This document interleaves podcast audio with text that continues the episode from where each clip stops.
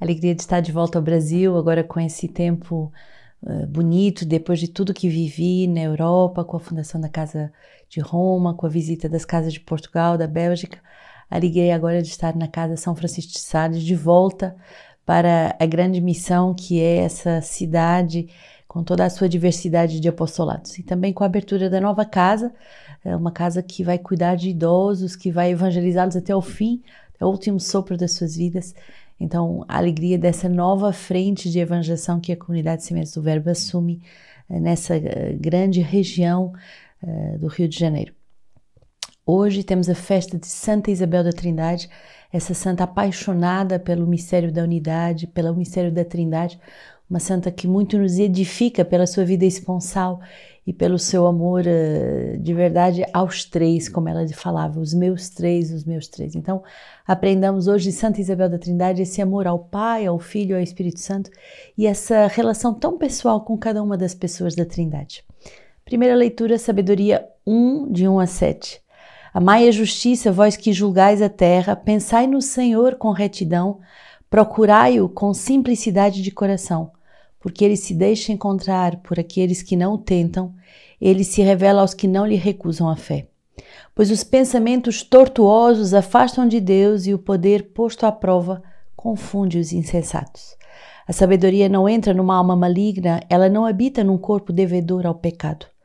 Pois o Espírito Santo, o educador, foge da duplicidade, ele se retira diante dos pensamentos sem sentido, ele se ofusca quando sobrevém a injustiça. A sabedoria é um espírito amigo dos homens, que não deixa impune o blasfemo em seus propósitos, porque Deus é a testemunha de seus rins, prescruta seu coração segundo a verdade e ouve o que diz a sua língua. O Espírito do Senhor enche o universo, dá consistência a todas as coisas e não ignora nenhum som. Tão bonito esse livro da sabedoria que vai nos falar finalmente do Espírito Santo e da graça de profundidade, de consistência, eh, de retidão que o Espírito Santo dá às almas.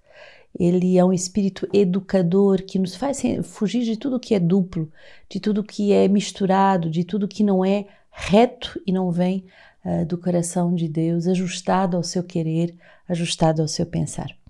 E bonito porque o Espírito Santo vai prescrutar. É um verbo tão bonito. Ele entra no coração do homem e vai retirar aquilo que é divino e separado daquilo que é humano ou daquilo que pode vir do tentador. Então, pensamos de verdade a sabedoria que vem do alto, a sabedoria que não é uma sabedoria que vem dos nossos esforços, mas é uma sabedoria infusa, é uma sabedoria do Espírito Santo, do Espírito que uh, põe à prova os insensatos e forma os santos, é o Espírito que vai educar cada um dos filhos de Deus. Salmo 138. Senhor, tu me sondas e me conheces, conheces o meu sentar, o meu levantar, de longe penetras o meu pensamento. Examinas meu andar e meu deitar, meus caminhos todos são familiares a ti. A palavra ainda não, chegou, não me chegou à língua e tu, Senhor, já me conheces inteira. Tu me devolves por trás e pela frente sobre mim colocas a tua mão. É um saber maravilhoso e me ultrapassa, é alto demais, não posso atingi-lo. Para onde ir longe do teu sopro? Para onde fugir longe da tua presença? Se subo aos céus, tu lá estás. Se me deito no Sheol, aí te encontro. Se tomo as asas da alvorada para habitar nos limites do mar, mesmo lá, é a tua mão que me conduz e a tua direita que me sustenta. Bonito perceber a alegria de sermos conhecidos pelo Espírito de Deus, de sermos conhecidos do próprio Deus que nos sonda no mais profundo do nosso ser. E não só nos sonda para examinar o nosso andar, o nosso viver, mas ele, ele sonda para nos encaminhar, para, como um pai bom, nos mostrar o caminho a seguir.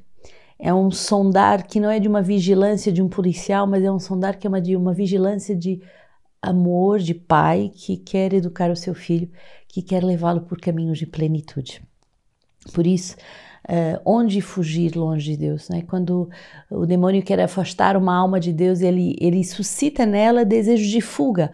Foge da tua vocação, foge do teu país, foge da tua família, mas para onde fugir longe da face do Senhor? Ainda que eu descesse aos infernos lá, o Senhor me uh, visitaria, lá o Senhor me buscaria, lá o Senhor uh, traria uh, a sua presença de, de, de vigilância, a sua presença de amor paterno. Então, decidamos hoje não fugir mais da presença do Senhor, mas ao contrário, voltar sempre ao seu coração de Pai e deixá-lo que Ele nos encaminhe para uh, vivermos diante da Sua presença. E a palavra de Lucas 17, 1 a 6, hoje é uma palavra muito bonita que vai nos ensinar a sermos ministros da Sua palavra. Não só visitados, prescrutados, ensinados pela Sua palavra, pela Sua sabedoria, pela sabedoria que está ligada à Sua palavra, mas também nos tornarmos pregadores do Verbo, nos tornarmos ministros da Sua palavra. Visto que muitos já tentaram compor uma narração dos fatos que se cumpriram entre nós, conforme nos transmitiram os que desde o princípio foram testemunhas uh, oculares e ministros da palavra, a mim também pareceu conveniente, após a curada investigação de tudo desde o princípio, escrever-te de modo ordenado, ilustre Teófilo, para que verifiques a solidez dos ensinamentos que recebestes. Nos dias de Herodes, rei da Judeia, houve um sacerdote chamado Zacarias, da classe de Abdias, sua mulher, descendente de Arão, chamava-se Isabel. Ambos eram justos diante de Deus e, de modo irrepreensível, seguiam todos os mandamentos e estatutos do Senhor. Tão bonito porque uh, Lucas já sabia que havia outras uh, composições do Evangelho, outras, outros recitos de tudo o que aconteceu no tempo de Jesus, mas ele, como médico, e o médico é alguém detalhista que está habituado a sintetizar e, e a ordenar os acontecimentos, ele decide também ordenar tudo o que ele viu e ouviu com nosso Senhor Jesus Cristo. E esse Teófilo é cada um de nós. Teófilo, amigo de Teo, de Deus. Esse Teófilo é cada um de nós que, uma vez ensinado pela palavra, uma vez visitado pelo Verbo, vai para também ser chamado a se tornar ministro da palavra e a se comportar como esses dois justos, uh, Zacarias e a sua mulher Isabel, a se comportar de modo irrepreensível. Uh, aquele que se comporta de modo irrepreensível não é aquele que é perfe perfeccionista e que não tem nenhuma de defeito, mas é aquele que se deixa corrigir, repreender pelo Senhor. Numa sociedade perfeccionista, temos muita dificuldade de nos deixarmos corrigir pelo Senhor, mas somos chamados a viver essa filiação com Deus concretamente nas pequenas coisas. O Espírito Santo vai tocar o nosso coração e dizer: não, não faças isso, não é por aí.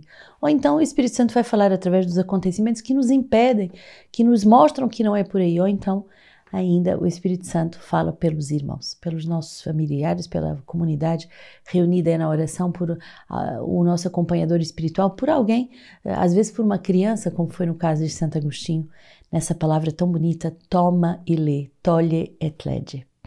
Esse mês da et Lege vai ser justamente dedicado à missão da Europa, essa vocação fortíssima que a Europa teve ao longo dos séculos e que agora é chamada a retomar. Desperta, Europa, uh, tu que dormes, desperta, Europa, tu que já deste tantos santos à igreja e volta à tua vocação profética, à tua vocação uh, de dar santos à tua igreja. E justamente Santa Isabel da Trindade, essa santa que uh, nasce na França, é uma, mais uma santa francesa, nasce no dia 18 de julho de 1880 e uh, vai uh, viver numa família uh, bem construída e tem um temperamento muito forte. Santa Isabel da Trindade é boa para pessoas que têm temperamentos muito fortes, porque ela era muito colérica, um temperamento muito forte e tinha birras terríveis quando criança.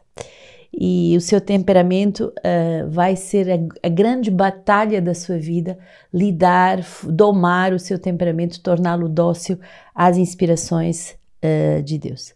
Com a morte do pai, elas vão para perto de Dijon, uh, perto do convento das Carmelitas Descalças, e então o sino do Carmelo, a, a horta das monjas vão atrair profundamente o coração de Isabel. No dia da sua primeira comunhão, dia 19 de abril de 1891, foi para ela um momento fundamental na sua vida.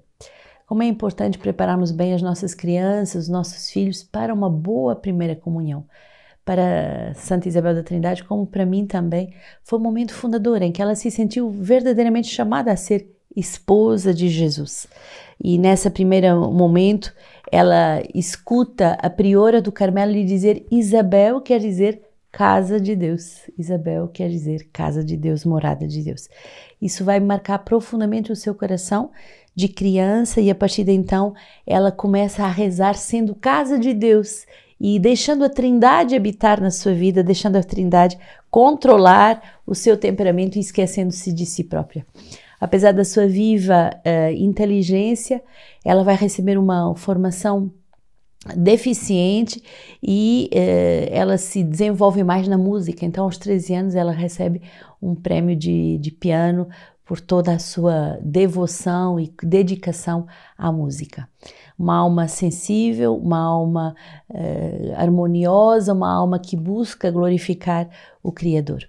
Aos 21 anos, deseja entrar no Carmelo, mas a sua mãe a proíbe e ao ler uh, os escritos da grande Teresa, Santa Teresa d'Ávila, sente-se profundamente interpelada e em sintonia com os escritos do Carmelo.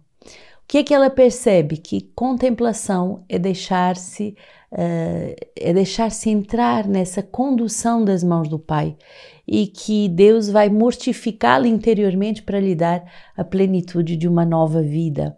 Uh, ela vai ler também História de uma Alma, de Santa Teresinha do Menino Jesus, que vai ajudá-la muito. E uh, a jovem Teresinha, que acaba de falecer nessa altura, vai impulsionar uh, essa Isabel da Trindade nesse caminho de confiança. Então é bonito. Um, uma irmã santa que gera outra santa, que gera outra santa, que gera outra santa. E é assim que nós somos gerados, de geração em geração, através de testemunhos belos de conversão. No dia 2 de agosto de 1901, então, ela entra no Carmelo com esse nome de Isabel da Trindade, uh, discípula uh, da Trindade. Vive uma vida completamente simples, sem grandes revelações da fé, sem grandes êxtases, mas a comunidade nota uma grande fidelidade e entrega da jovem. Submete-se então à leitura da palavra de Deus, é uma apaixonada por São Paulo e uh, vai uh, mergulhar nos escritos de São João da Cruz. E aí começa um grande caminho interior de purificação e de uh, uma identificação com o louvor perene à Santíssima Trindade. As últimas palavras da sua vida é: Vou para a luz, para o amor, para a vida vou para a luz, para o amor, para a vida. Então, uh, alegremos-nos com essa uh, graça de podermos fazer um caminho de união a Deus através da vida simples e não devemos uh, pedir grandes extras nem grandes caminhos complicados, mas essa vida de consciência de que somos morada de Deus. Hoje, das homilias do, de um autor do primeiro século, é essa pequena palavra: lutemos para sermos todos nós coroados por isso, corramos por caminho reto, pelo combate incorruptível. Naveguemos em grande número para ele e pelejemos a fim de obter a coroa. E se não pudermos todos ser coroados, que ao menos dela nos aproximemos. Convém-nos saber que se alguém se entrega a um combate corruptível, mas é surpreendido com o corruptor, é flagelado, afastado e expulso do estádio. Que vos parece? Que deverá padecer quem corrompe o combate da incorrupção? incorrupção? Sobre aqueles que guardam o caráter, se diz: seu verme não morre, seu fogo não se extingue, e todos serão dados em espetáculo a toda a carne. Então não deixamos o fogo do amor uh, deixar de arder no nosso coração e que Santa Isabel da Trindade, como todos os santos dessa Europa que nos deu tantos santos, possa inflamar o nosso coração.